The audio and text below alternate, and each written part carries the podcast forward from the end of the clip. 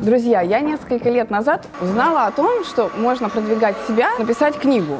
Но с чего начать? Как к этому подойти? Вопросов очень много у меня тогда было, и информацию пришлось буквально-таки собирать по крупицам. Потом я познакомилась с очень интересным человеком, Светланой Ироховой, и сегодня мы как раз поговорим о том, как написать свою книгу, с помощью нее продвигаться и еще ее продавать. Привет, Светлана. Привет. Бизнес-тема. Я помогаю людям поверить в себя, что они вообще могут книгу написать в принципе. Любой человек, который хотя бы маломальски развивается, он где-то в подсознании думает, блин, я бы книгу написал про то, как я люблю солдатиков. И это же реально. Если действительно этим заниматься, то все реально. То есть я вдохновляю людей. Вот я думаю, что моя миссия такая. Есть такое понятие, как страх белого листа, да? Как этот страх перебороть? С чего тогда все-таки начать? Самое банальное – это утренние страницы. Ты должен расписывать свою руку. У меня был такой период, когда я работала в издательстве, потом я работала главным редактором в журнале, очень много писала. И я приходила домой настолько истощенная, что мне ничего ни читать, ни писать, ни вычитывать, ничего не хотелось. Прошел год, и этот навык, он все равно вылезает. Я начала писать, писать, писать потихонечку, медленным темпом. Речь, она как некий инструмент. Она льется, когда ты практикуешься. Я хотела зачитать одну цитату из моей очень любимой книги. Это Дмитрий Сергеевич Лихачев, и у него есть книга «Письма о добром». И он пишет, вот даже есть глава «Как писать». Я хочу зачитать. Чтобы научиться ездить на велосипеде, надо ездить на велосипеде. Чтобы научиться писать, надо писать. Нельзя обставить себя хорошими рекомендациями, как писать, и сразу начать писать правильно и хорошо. Ничего не выйдет. Поэтому пишите письма друзьям, ведите дневник, пишите воспоминания. Их можно и нужно писать как можно раньше. Не худо еще и в юные годы. О своем детстве, например. Никакого волшебства э, в этом навыке нету. Надо просто каждое утро держать возле своей тумбочки карандаш или ручку, несколько листочков бумаги или любимый блокнот, просто писать, о чем ты хочешь. О том, какое сегодня утро, о том, какое у тебя настроение, о том, как вчера прошел день. Во-первых, это помогает тебе расписываться. Некоторые говорят, что писатель должен выписаться настолько часто и много писать, чтобы поток мыслей все время был. Идея пришла в голову, записал. Вдохновение пришло, записал. Бывают ступоры писательские. Мы все живые люди, мы не роботы, поэтому это нормально. А о чем мне написать? Я, например, простой предприниматель. Ну, у меня, допустим, кафе, там, булочная, mm-hmm я делаю какой-то домашний декор. Могу ли я себе позволить, образно говоря, разрешить писать? У каждого человека есть талант. Он, как правило, проявляется в хобби. Я, например, не знаю, как декорировать там, помещение, а кто-то знает. Для меня это гуру. Очень тонкая грань, когда ты реально считаешь себя экспертом, и ты действительно понимаешь, что в тебе накопилось столько знаний, что ты хочешь их выложить на бумагу, должна родиться книга, и ты сам хочешь прийти к этому, прийти к книге. Есть люди, которые прыгают по верхам и думают, что они уже великие там мастера. Здесь нужно реально отдавать себе отчет в том, что ты умеешь. Если ты умеешь делать что-то хорошо, пожалуйста, пиши. Нужно правильно упаковать продукт, нужно правильно преподнести его читателю, нужно понять, кто будет читать, в чем полезность твоей информации, нужна ли она людям, есть ли вообще запрос такой, даже в Яндексе набрать проблему, как декорировать помещение. Если там очень много запросов, значит все, потребность есть. Это как сочинение, мы же в школе все писали сочинения. Что мы делали? Мы делали план вступления, основная часть, заключение. В книге то же самое. Единственное, что здесь можно очень много креативить, делить книгу на части, можно на разделы, можно на главы, можно просто на подзаголовки, можно как-то языково это обыгрывать, можно сделать содержание в виде просто вопросов. Творчество здесь бесконечно. Создал структуру, а, понял, что полезного ты можешь дать, подумал, например, с чем можно сравнить твои знания, какие книжки ты на этот счет прочитал. Может быть, ты у кого-то брал интервью уже на эту тему, может быть, а, ты можешь какие-то чек-листы туда поместить, практические задания. И все, это собирается как мозаика. И потом а, уже пишется большой текст, и применяются вот эти небольшие изюминки, где ты можешь уже полностью предстать как настоящий писатель, как автор, и свою мысль полностью облечь в книгу. Насколько это действительно работает? Вот помогает это продвигаться, да? Очень помогает продвигаться. Вот, например, книжка — это потрясающий преподаватель голоса и речи Евгения Шестакова. Это ее вторая книга, которую мы сделали. Вот здесь даже она подписала мне после нашей книжной презентации такое напутствие. Когда я ее нашла в 2011 году, просто увидела ролик на YouTube по тому, как заниматься ораторским мастерством. Мне настолько понравился ее голос, и я поняла, что я хочу, чтобы этот человек написал книгу. Я побывала на ее занятии, я поняла, что это настоящий мастер своего дела. У нее настолько волшебный голос, она настолько профессионально знает подход к каждому, у кого какие проблемы, она настолько это четко выделяет. Я говорю, Евгения, ну мы просто обязаны с вами книгу написать. Она говорит, а я давно уже хотела. То есть просто сошлись два человека. Один хочет, другой понимает, как это сделать. Она является основателем и руководителем школы голоса и речи в Петербурге. За это время ее школа выросла несколько раз. То есть это не только желание написать книгу, это еще и рост бизнеса. Все зарабатываем деньги, и это нормально, это хорошо. За наши знания люди нам платят. Книги помогают людям развиваться и помогают им зарабатывать. Если ты эксперт, то клиентов жди. Если у тебя хороший продукт, ты будешь расти, расти, развиваться. Твоя компания будет развиваться вместе с тобой. То есть вот объективно получается так, да, что в глазах людей, когда ты написал книгу, ты совершенно другой статус приобретаешь, да? Конечно. Кредит доверия повышается а, Разумеется, это и пиар, это и рост личного бренда, это и подтверждение твоей экспертности. На подсознательном уровне, если у человека есть книга, ну, подойдите к любому, не то чтобы прохожему, к любому другу обратитесь и скажите, вы знаешь, у меня вышла книга, и он сразу, ого, ничего себе. А если книга еще вышла в издательстве, значит, в тебя поверили профессионалы, которые работают в издательстве. Вот ты говоришь, такие там люди, компании, это такие бренды, да. Конечно, издательство с ними будет работать, и они могут себе это позволить. Я вот небольшой предприниматель, я пишу книгу, и вообще заинтересуется ли мной издательство? Это то же самое, как заинтересуется ли тобой в соцсети. Ты же начинаешь с чего-то, ты ведешь блог, ты рассказываешь, я девочка Маша, я живу там-то, я очень круто делаю поделки из бумаги. Мои поделки из бумаги самые классные, смотрите. Ты же наращиваешь себе аудиторию, она начинает в тебя верить. Если ты делаешь свое дело хорошо, недалек тот день, когда издательство к тебе придет и скажет, Маша, какие ты делаешь классные поделки из бумаги, давай сделаем детскую книжку на эту тему. Все реально. То есть надо просто верить в то, что любая мечта может осуществиться. Все начинается с маленького шага и перерастает в какое-то большое дело. Я люблю людей вдохновлять. Я всегда пытаюсь донести им одну простую мысль. Попробуйте. Но если издательство не примет, ничего страшного. Оно может принять вашу книгу и через год, а может и через месяц вам звонок поступить. А может быть, вы вообще не должны быть писателем. Всякое в жизни случается, то есть это просто один из ваших путей развития. Все. Но каждый человек может попробовать. Смотри, ну, допустим, я флорист, к примеру, да, и я смотрю, ну, книг на эту тему масса, информации в интернете тоже много, да. Имеет ли смысл и мне пытаться как-то еще что-то здесь сказать? Обо всем уже в мире сказано. Тем не менее, мы постоянно э, видим, как э, появляются новые книжки, новые фильмы, новые сценарии. И это круто, и это завораживает людей. Какую изюминку ты можешь добавить в свою тему? Всегда у каждого есть своя изюминка, которую он может дать миру. Просто в ней надо вот покопаться, внутри себя спросить, что такого оригинального, чем я отличаюсь. Это большой труд, это большая работа, э, это опять же письма к себе, эти самые утренние страницы, когда ты вспоминаешь детство, что ты любил, например, в детстве. Подумай, где в работе ты раз и выстрелил, раз и засветился звездой. Может быть, это как раз то самое дело, та самая изюминка, которую является основой, фундаментом твоей книги. А потом, как я говорю, скелет нужно составить, это содержание, это как раз вот идея, название, а на него нарастить мясо. Мясо — это тот самый текст.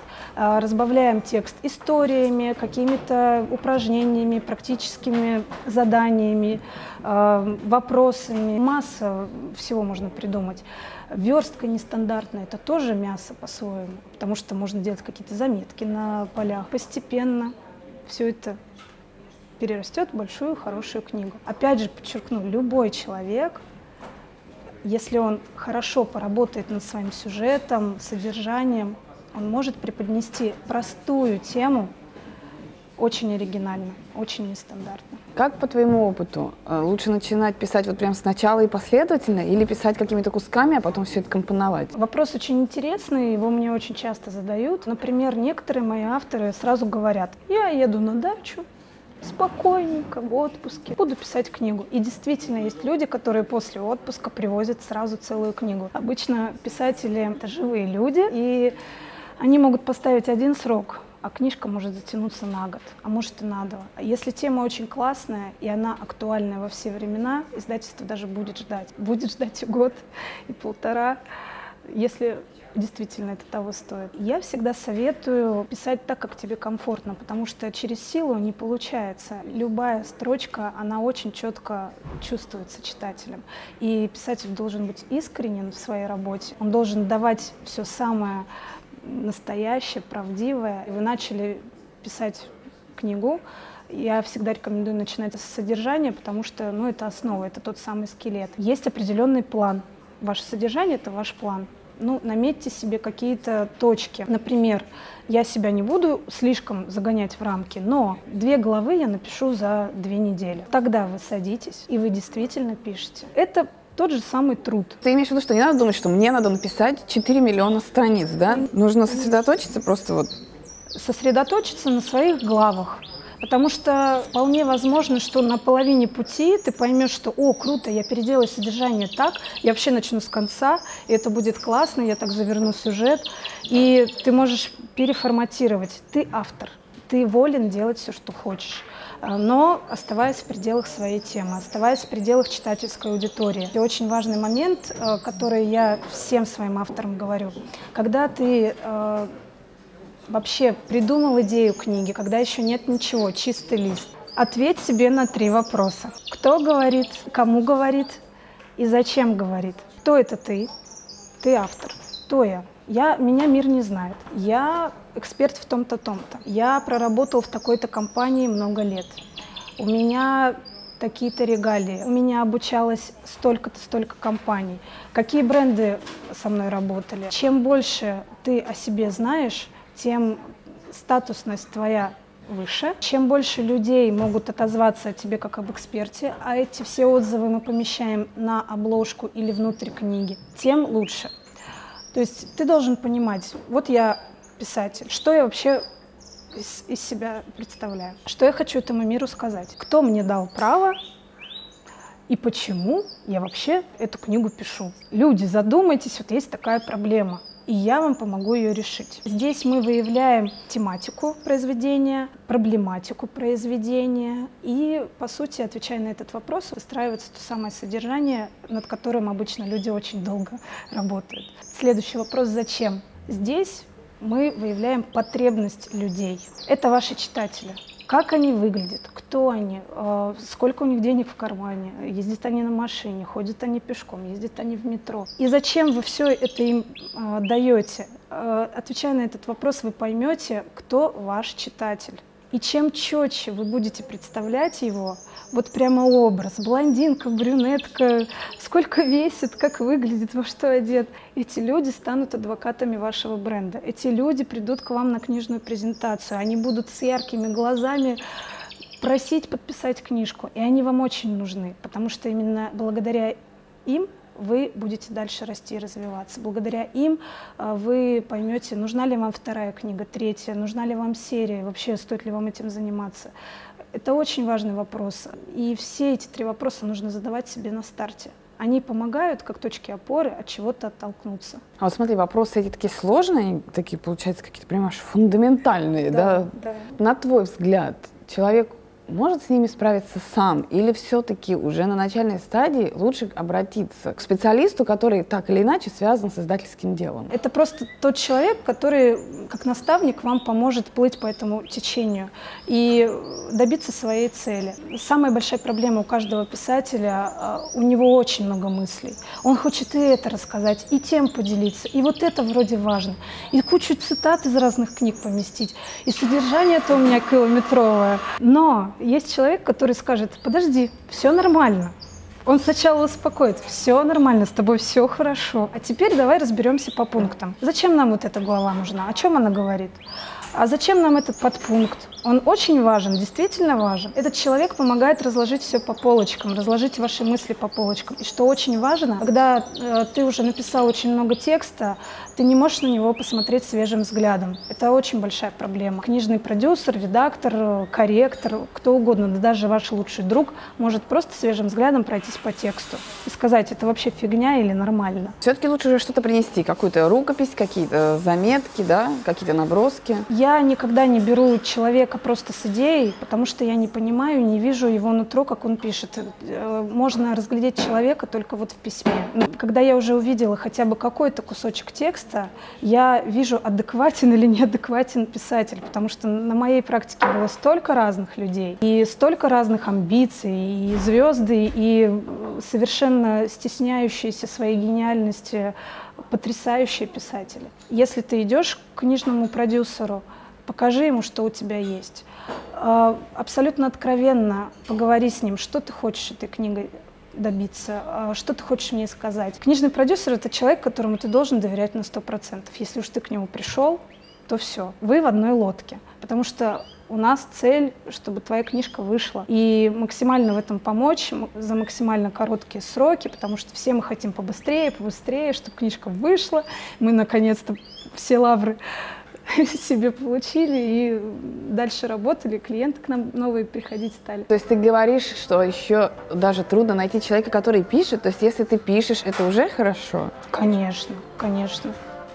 Есть люди, которые мыслят цифрами, какими-то своими категориями, и они очень круто знают свою тему, но они двух слов не могут связать. Речь у них не развита. И это не, не плохо, это не, это не негатив, да, но эти знания как-то надо из них вытянуть и расписаться, вот, выписать все свои мысли, это очень помогает. А вот знаешь, есть такое слово графоманство, да? Угу. Вот, а что оно вообще значит и как не стать этим жутким графоманом? Надо просто понимать, о чем ты говоришь. Графоманство это то же самое, что и бла-бла-бла. Пиши полезно, пиши то, что ты чувствуешь э, изнутри, что действительно нужно людям. Ну, хотя бы проведи какой-нибудь маленький анализ небольшой людям вообще это будет интересно. Знаешь, ведь так многие говорят, ой, все, ну все, ну последние дни книги, ну буквально. И так давно уже говорят, да? А вот на твой взгляд, актуально ли действительно еще писать книгу? Или ну вот все, не читают уже больше люди? Я недавно прочитала исследование про книгоиздательский бизнес за рубежом за рубежом за последние два года растут, растут продажи, особенно детских книг. Люди покупают книги. Всего 6% населения в США отказались вообще от бумажной литературы, от бумажных книг. За рубежом книга издания растет. Э, на нашем рынке у нас в России пока грустновато. Но люди все равно их покупают те люди, которые хотят развиваться, они всегда будут читать, они всегда будут э, развивать своих детей, показывать им, как устроена книга, показывать им эти знания, как устроен лес, космос и так далее. Книжка никогда не умрет. То есть соцсети, там что угодно. Актуальность книги остается, да? Остается и всегда будет оставаться. Соцсети – это мощный инструмент. Соцсети помогают нам общаться, помогают находить быстро нужные контакты. Э, там масса полезных преимуществ. Но у книжки тоже свои преимущества остаются. Можно показать кому-нибудь хотя бы другу, да? А вот стоит ли? Или скажет что-нибудь, какую-нибудь критику, расстроишься, такой весь распереживаешься, да и забросишь. Вот по опыту, как у тебя? не надо слушать. Вот пишите, лучше обратитесь к специалисту. Лучше идите к книжному продюсеру. Этот человек нейтрален по отношению к вам. Просто скажет все как есть. Если плохо, скажет плохо, дорабатывай. Если хорошо, скажет круто, мы быстрее придем к успеху. Но вот советы тех, кто в этом не очень понимает и разбирается, лучше не слушать.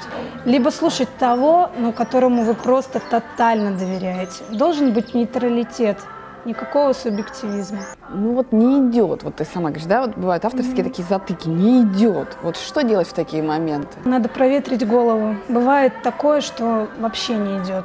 Надо просто отложить. Цель-то у тебя поставлена, ты к ней идешь, надо понять, что окей, наступил такой сейчас период, у меня не идет. Просто сходи прогуляйся, встретись с друзьями, послушай любимую музыку. Оно придет. Озарение, вдохновение, муза, она все равно приходит. И она, как правило, приходит, когда ты в хорошем настроении. То есть вот через «не могу» и вот так прям а, каждую букву там не надо лучше, да? Да, конечно, не надо. Это же творческий процесс. Когда ты принимаешь вообще решение писать книгу, надо реально понимать, что это долгий процесс, очень долгий труд и большая работа. Если ты к ней готов, иди. Иди, не останавливайся, несмотря ни на что. Все, уже вот нельзя, назад нельзя, да, потому что самооценка ведь, она ведь очень сильно упадет, да, если ты начал, но ведь не доделал, да. Пройдет лет 5-10, ты все равно к этому будешь возвращаться. Это как незакрытый гештальт. А сколько по твоему опыту, ну, там, полгода, месяц, год, сколько обычно в среднем пишется книга? Это минимум три месяца осознанного труда. Это нормально, когда это год. Причем мы говорим не о PDF-очке на 100 страничек, а мы говорим о книге минимум там 224 страниц. И причем издательство может ждать этот период, это тоже нормально для издательства. Когда вот я работала в издательстве, мы порой принимали идею, не сразу книгу. Человек э, приходил к нам с определенной идеей. Я просила человека написать несколько страниц, чтобы понимать, что он вообще пишет. Если он пишет нормально, адекватно, мы составляли содержание, все, и с этим продуктом я шла на издательский совет. И дальше мы в течение полугода, года ждали его творения. Конечно же, я была тем волшебным пинком. Иногда периодически надо быть таким звоночком, Эгигей, ты помнишь, у нас есть заветная цель. По завершению какого-то периода времени мы получали на руки рукопись, и дальше уже работала с ней большая команда. А, я еще что хочу подчеркнуть, что как только вашу книжку берут а, в издательство, вы подписали авторский договор, над ней начинает работать команда профессионалов. Это литературный редактор, это корректор, это дизайнер, это менеджер проекта, который ведет полностью вас ваш наставник ближайший друг на этот период. И эти люди постоянно будут с вами на связи. Вы будете обсуждать обложку, вы будете предлагать свои идеи. Дизайнеры будут показывать, что у них получилось. То есть работа идет колоссальная, и автору это помогает превратить текст в ту самую конфетку. То есть текст будет вышкален, без ошибок, хорошо все сформулировано. Очень часто мне задают вопрос, а что, если мое произведение покромсают, переделают и вообще донесут не ту мысль, которую я хотел? Такого не будет. Во-первых, это никому не надо. Во-вторых, вы заранее на берегу договариваетесь, что за продукт издательство от вас хочет. Редактор, он опять же тот человек, которому вы должны довериться как профессионалу. Здесь тоже очень важно то самое доверие. Да, вы автор – но слишком-то корону на голову не надевайте. То есть вот с момента мне пришла в голову идея написать книгу, да, там я, допустим, могу прийти к тебе, мы оговариваем какую-то концепцию, ты выстраиваешь шаги, да, да, по которым работать, план работы такой некий составляем, да? Да. Но идея уже должна быть. Она должна быть хотя бы четко сформулирована. И вы должны уже собой что-то представлять как эксперт. У вас есть идея, у вас есть наработки, практика, все, остальное осталось практически за малым написать книгу. У тебя же не всегда там, под руками, да, возможность что-то там в компьютер сразу записать или даже на листочек. Как вот это все не потерять, не растерять? На диктофон. В каждом телефоне есть диктофон. Очень многие авторы любят э, наговаривать книжки на диктофон, э, нанимают потом человека, который может это все перевести в текст. Уже практически книга готова. Это в основном практикуют занятые люди. Например, у меня был такой автор, у которого сеть своих школ танцев. Вот как раз он должен был написать про то, как а, он эту школу танцев сделал успешной. Он сразу мне сказал, я буду наговаривать на диктофон. Нам-то какая разница? Нам главное текст получить. А говоришь вот прямо обычным таким языком или подбираешь Конечно. фразы? Всегда с читателем нужно разговаривать обычным человеческим языком, как будто ты сидишь с ним на кухне. Пусть это будут какие-то шероховатости языковые, а вы знаете, слушайте, а я вот что вам сейчас скажу. Ничего страшного, это литературная редактура немножко подправит. Но это будет та эмоция, та жизнь, которая есть в вашей книге. Стесняться, что я не Пушкин, я не Достоевский, и язык у меня такой себе. У вас времени уже нет стесняться. Либо вы встали на этот путь, либо не беритесь вообще. Время настолько быстро летит, все меняется, темы меняются. А вот по объему, кстати говоря, вот на твой взгляд, оптимальный объем какой? Оптимальный объем – это 224 страницы. Это два авторских листа. Один авторский лист – это 40 тысяч знаков. Если переводить на обычный наш человеческий язык, это минимум 150 э, страниц А4. Это нормальный объем для того, чтобы книжка была в твердом переплете. Переплет очень важен. Если книга в твердом переплете, она выглядит более презентабельно. Если книга в мягком переплете, ну это такое чтиво почитать э, на досуге, в самолете, в поезде и так далее. Но иногда книга концептуально должна быть в мягком переплете.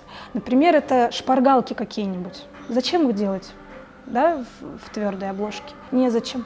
Но эти шпаргалки, их, они как бы маленькие, но их много. То есть ты сразу серию написал, и выпустил. Это тоже тебе на руку. Серийность всегда приветствуется издательствами. Издательство всегда заинтересовано в том, чтобы встретиться с автором, сделать с ним первую книгу, а потом, чтобы он написал вторую, третью, четвертую. Потому что когда менеджер проекта ищет а, того самого гения, того самого классного автора, он тоже теряет очень много сил, энергии, времени, и он действительно как детектив, где, где этот человек. Поэтому он заинтересован, если он его ухватил, все, он мой. Мы из него выжмем по максимуму. Издательство заинтересовано в авторах, иначе оно бы вообще не существовало. В первую очередь книга имеет автора, имеет человека, который этот текст написал. Без него этот бизнес вообще не существует. Я за то, чтобы автор верил в себя, чтобы он был вдохновлен, и даже когда он издал уже свою книжку, чтобы он ее продвигал сам, обязательно. У издательства огромный поток литературы. Они делают свои как бы рейтинги, кого мы сейчас будем продвигать, кто потенциально успешен, там иностранный автор или российский автор, а кто вот здесь.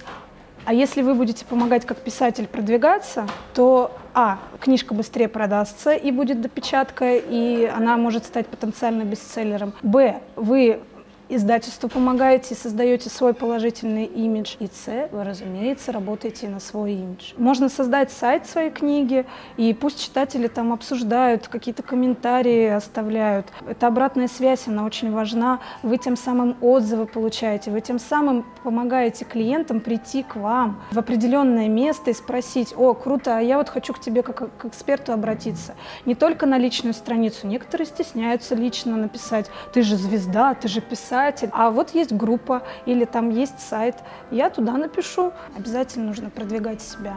Это постоянный процесс. Какой-то лишний раз подтвердить то, что вы тот самый эксперт, вы заинтересованы. Но почивать на лаврах – это не про Россию. У нас нет такого мощного промоушена, как за рубежом. За рубежом уже принято э, работать вот есть издательство, у него есть свои задачи, есть литературное агентство, которое держит очень много э, авторов и работает с ними, и выслушивает всех. Слезы, пот и кровь, ну, работает реально как с личностью, да, когда идет этот процесс. Затем продвижение автора – Тут вступает в игру и литературный агент, и издательство, и все вместе создают эти многомиллионные тиражи. За рубежом ты практически не можешь попасть в издательство, если у тебя нет литературного агента. Это нереально. У нас очень креативные, творческие люди, но они очень часто боятся. Боятся рассказать о себе, показать себя. Не надо бояться. Жизнь одна, надо себя проявлять. Но получается, смотри, можно и самому как-то, так сказать, заявить свою книгу в издательство, да? Можно. А, у каждого издательства есть страничка для автора. Ты заполняешь ФИО, э, там контакты, содержание, кусочек текста или все произведение и отправляешь. Ждать ты это будешь минимум месяц. Это в лучшем случае, там, конечно, по правилам заявлено, что две недели мы рассматриваем. По моему опыту, Иногда люди ждут и всю жизнь. Вот скажи честно, мало шансов, если ты сам так подаешься, и ты неизвестен еще как автор, и, и в общем, никто тебя еще толком не знает, да? Смотря как, опять же, упакуешься. Если ты сделаешь классное портфолио, а вот смотрите, у меня есть сайт, на сайт человек заходит, ему нужно две минуты, и он сразу видит, ага, он сделал это, это сделал. О, а у него уже есть идея книги, а у него читательская аудитория, там, не знаю, 100 тысяч человек. Да, конечно, заходи, дорогой, я хочу с тобой пообщаться на эту тему. Нестандартное оформление, а, бить в лоб фактами, какими-то своими заслугами, читательской аудиторией, доказывать, звонить, а вы посмотрели мою книгу? А вы вообще мое письмо открывали? Для этого и существует книжный продюсер. Именно он пробивает эту стену. Именно он звонит, именно он доказывает, аргументирует, открывает те самые двери – которые нужны автору, нежному цветку. Есть потрясающие тексты, которые, ну, в силу того, что вот он не может себя правильно преподнести, он и затухает. Есть два в общем-то, выхода. Либо самому печатать свою книгу, свой тираж, тратиться и на тираж, и на продвижение, и на все. Это тоже большие суммы очень получаются. Либо за тебя печатает издательство, да, оно вкладывает свои деньги в это, но это очень маленький шанс, что издательство возьмет твою книгу получается такой момент, что если я обращаюсь к книжному продюсеру, я плачу гонорар книжному продюсеру, да, но у меня гораздо больше шансов получить возможность напечататься за счет издательства, так? Да, все верно. Насколько вот здесь вот эта вот выгода напечататься за счет издательства, она очевидна? В любой типографии обычной это выйдет, э, ну, на моей практике минимум 500 тысяч чтобы сделать нормальный тираж, а не тираж а я подарю своим друзьям, бабушке, брату, маме, папе. Мы говорим о тиражах как минимум тысячу, если это сам издат. В чем плюс, когда тебя берет издательство? Работает профессиональная команда над твоим текстом. Любое федеральное издательство обладает огромной книжной сетью. Это вообще все книжные магазины нашей страны. Есть книготорговцы, которые возят и в глубинки книжки. Книжная сеть — это огромный плюс для автора, потому что сразу же автоматически э, книжка распространяется. И, конечно же, затраты на типографию. Вообще, по сути, ты экономишь сотни тысяч рублей. Гонорары книжных продюсеров, они в разы меньше. Э, я, например, консультирую, у меня есть консультации. Мы час занимаемся, встречаемся, человек мне задает все нужные необходимые вопросы, он заранее может какой-то текст мне прислать, потому что без текста я не могу понять, с чем работать. Да? Может заранее какие-то вопросы мне задать. Все, мы встретились, четко проговорили все. Он задает вопросы, я отвечаю. Я пытаюсь в этот момент обязательно человека вдохновить, потому что это очень важно. Все, мы можем, например, там недели две не встречаться, вы пишете текст. Потом раз опять встретились, проконсультировались. Если мы э, заключаем договор с автором, что все, я берусь за его книгу, и на 90% я должна сделать ее успешной, и вот мы должны упаковаться красиво и преподнести ее издательству так, чтобы оно ее взяло. Мы за это берем определенную сумму. Здесь, конечно, нет стопроцентной гарантии все у издательства зависит от разных факторов. Это и сезонность, это и тема, это и э, актуальность вообще, что сейчас происходит в мире, это и план, это и личное восприятие автора, потому что вас смотрит, читает э, менеджер проекта, потом издательский совет, это все живые люди. Потом идет этот период принятия. Очень долгое ожидание. Здесь, конечно, нервы у всех, ну, так, на пределе, потому что нужно книжку прочитать, ее надо принять, подписать авторский договор. Фу, выдохнули, авторский договор подписали. Все, началась работа, работа над книгой. И потом, когда книга уже издана, моя работа не заканчивается. Я могу помочь ее продвинуть. Я расскажу, как сделать свой сайт. Я расскажу, где найти эту читательскую аудиторию, как э, создать группу в Фейсбуке, ВКонтакте, в Инстаграме, на что сделать акцент. Я также занимаюсь организацией мероприятий, поэтому мы можем сделать любую книжную презентацию. Конечно, надо понимать, что Это определенные денежные вложения, но они того стоят. Если вы бизнесмен, если вы предприниматель, это принесет вам гораздо больший выхлоп, гораздо больше клиентов в будущее. Это реальная инвестиция в будущее. Это очень хороший пиар-ход, это очень хороший маркетинговый ход. Просто приятно, когда твоя книжка выходит. Не надо останавливаться. Если издательство сказало нет, это не конец жизни. Оно может сказать да в любой момент. До тех пор, пока вы не подписали авторский договор, вы можете делать со своим материалом все, что угодно. Пожалуйста, продавайте ее в PDF, это уже ваши ваш, так скажем, выбор. И действительно, ты не остаешься гол как сокол. У тебя уже готовый продукт. Ты можешь его перепаковать, ты можешь его пока что продавать, можешь его презентовать э, за рубеж, ты можешь перевести свою книгу, выложить на Amazon и там получать с этого уже какие-то деньги. На самом деле электронные книги, опубликованные на Амазоне, они нормально зарабатывают, если тема выбрана адекватно. Поэтому не надо бояться, пожалуйста, не бойтесь. Я вас очень прошу, не бойтесь. Все реально в этой жизни. А вот смотри, авторский договор, вот ты тоже говоришь, да, с тобой подписывают авторский договор. Там нужно индивидуально с каждым издательством э, разговаривать. К сожалению, на книгах сейчас не заработать. Не стоит ждать огромных авторских гонораров. Этого практически уже в природе нет. Сейчас хорошо зарабатывают те писатели, которые уже издали кучу книг. Это всем известные имена. Либо это очень известные люди, которые за определенный гонорар пишут какую-то книжку. Автор, так скажем, неизвестный, автор с улицы практически ничего не получает. Очень мало денег. Но если он становится все-таки читаемым, если он пишет серию, да-да-да, там потом уже начинает по нарастающей. Издательство видит выгоду в этом и может поднять какой-то процент от гонорара. Подводных камней там не так, чтобы много, но они присутствуют. Есть юристы, которые работают с авторским правом. А по авторскому праву ты в течение 52 лет можешь получать, как бы тебе принадлежит авторство этого произведения, можешь получать авторский гонорар до тех пор, пока не продастся последний экземпляр твоей книги.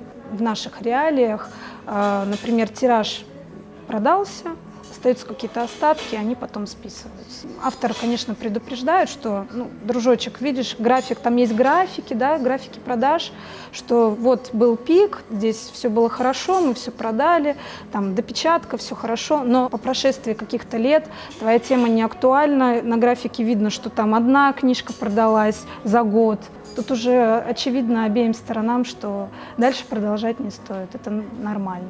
Ну, то есть, по сути дела, да, если ты пишешь для имиджа, для своего личного бренда, для того, чтобы продвигать себя как эксперт, а не для того, чтобы заработать на книге, да, тебе можно подписывать любой авторский договор, даже не глядя, не читая. Авторский договор всегда нужно читать. Любой документ всегда нужно читать. И внимательно читать. И читать между строк, но быть готовым к тому, что вот на таких условиях мы тебя, дружочек, берем, и все. Ты согласен, ты с нами. Не согласен, ищи другого, другое издательство. Можно ли действительно выкладывать, знаешь, вот некоторые выкладывают главы какие-то, да, бывает, посмотреть на мнение, да. Автор ты там защищен, не защищен, и что вообще с этим делать? Когда еще твоя книга не в издательстве, ты с ней делаешь все, что хочешь. Но если ты настроен очень серьезно свой труд опубликовать, слишком разбрасываться им не стоит по одной простой причине. Есть очень ушлые люди, которые раз твою PDF-очку название изменят и будут продавать. И люди будут покупать. Шарлатанов у нас хватает. Нужно понимать, кому ты это показываешь. Показывать нужно, отзывы, чтобы люди давали, но не злоупотреблять. Отзывы нужны обязательно. Ну, это маркетинговый ход, потому что сейчас принято, что на любой обложке, на задней стороне обложки написано, что вот отзыв от такого-то журнала, отзыв от такого-то известного человека. Отзывы от неизвестных людей помогают тебе внутри книги подтвердить твою экспертность, что этот человек прошел твою консультацию или там воспользовался твоими услугами, что ты действительно крутой эксперт. Но это лишний раз повышает доверие к тебе. А вот как э, по твоему опыту самому их стоит собирать? Только рассчитывать на себя или вот как раз книжный продюсер может в этом помочь? Лучше рассчитывать на себя, потому что ты как никто другой понимаешь свою аудиторию, ты как никто другой вращаешься в этом бизнесе. Когда ты берешь отзыв компании, с которой ты работала, и это большой бренд, разумеется, они воспримут тебя быстрее, они тебя помнят. Мы можем определить список тех лиц, тех компаний, которым было бы неплохо написать, позвонить. Но все-таки это на стороне автора должно быть. Но это именно вот клиенты, с кем ты работал, или это вообще могут быть абсолютно там просто какие-то известные люди, которым ты, ты там отправляешь книгу или часть книги, они читают и что-то свое пишут? Это могут быть известные люди, которых ты хочешь заинтересовать своей историей. Это обязательно должны быть клиенты. Но как бы люди с улицы, их отзыв тебе поможет лишь оценить адекватно, ну, ты вообще полезность людям даешь или нет. Это задание я всегда даю тогда, когда автор должен посмотреть на свой труд со стороны.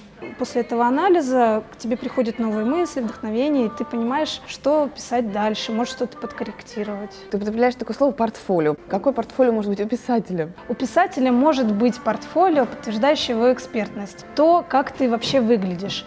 А желательно, пусть это будет фотография, но мы же должны просто по-человечески представлять, ну кто нам пишет, да? Твои регалии, там, если ты, например, предприниматель, можно написать небольшую историю, вот как ты вообще начинал работать и каких высот ты достиг. Затем, там, может, ты какие-то премии выиграл, может быть, ты за рубежом как-то засветился, компании, с которыми ты работаешь, а, как они к тебе относятся, какие мероприятия ты делал. По сути, это та э, история, чтобы полностью представлять, вот с кем мы имеем дело, с какой личностью мы имеем дело. И здесь нужно себя хвалить по максимуму, не стесняться вообще. Чем нестандартнее ты напишешь про себя, тем быстрее привлечешь к себе внимание. Общаться можно только вот так вот лично встречаться или все-таки возможно дистанционная работа с книжным продюсером? Конечно, возможно дистанционная работа по скайпу, пожалуйста, по фейсбуку с некоторыми переписываемся, созваниваемся. Можно лично встречаться. Я предпочитаю удаленно, потому что у нас у всех очень мало времени, это, как правило, люди заняты, предприниматели мне очень много пишут. Назначили встречу в скайпе, в то самое время встретились, провели эту консультацию, дали задание. Если какие-то вопросы, я всегда на связи, я всегда говорю своим авторам, пожалуйста, если у вас есть какой-то затык, вдохновения нет, пишите мне, я вас поддержу. Я для этого и создана, я для этого и работаю вместе с вами. Вот поэтому э, все авторы без проблем могут ко мне обращаться. Светлана, вот я так хочу повернуть э, сюжет в этой главе. Как вы думаете? Я говорю, ну окей, давай попробуем. А потом он мне высылает уже как, какую-то главу, например.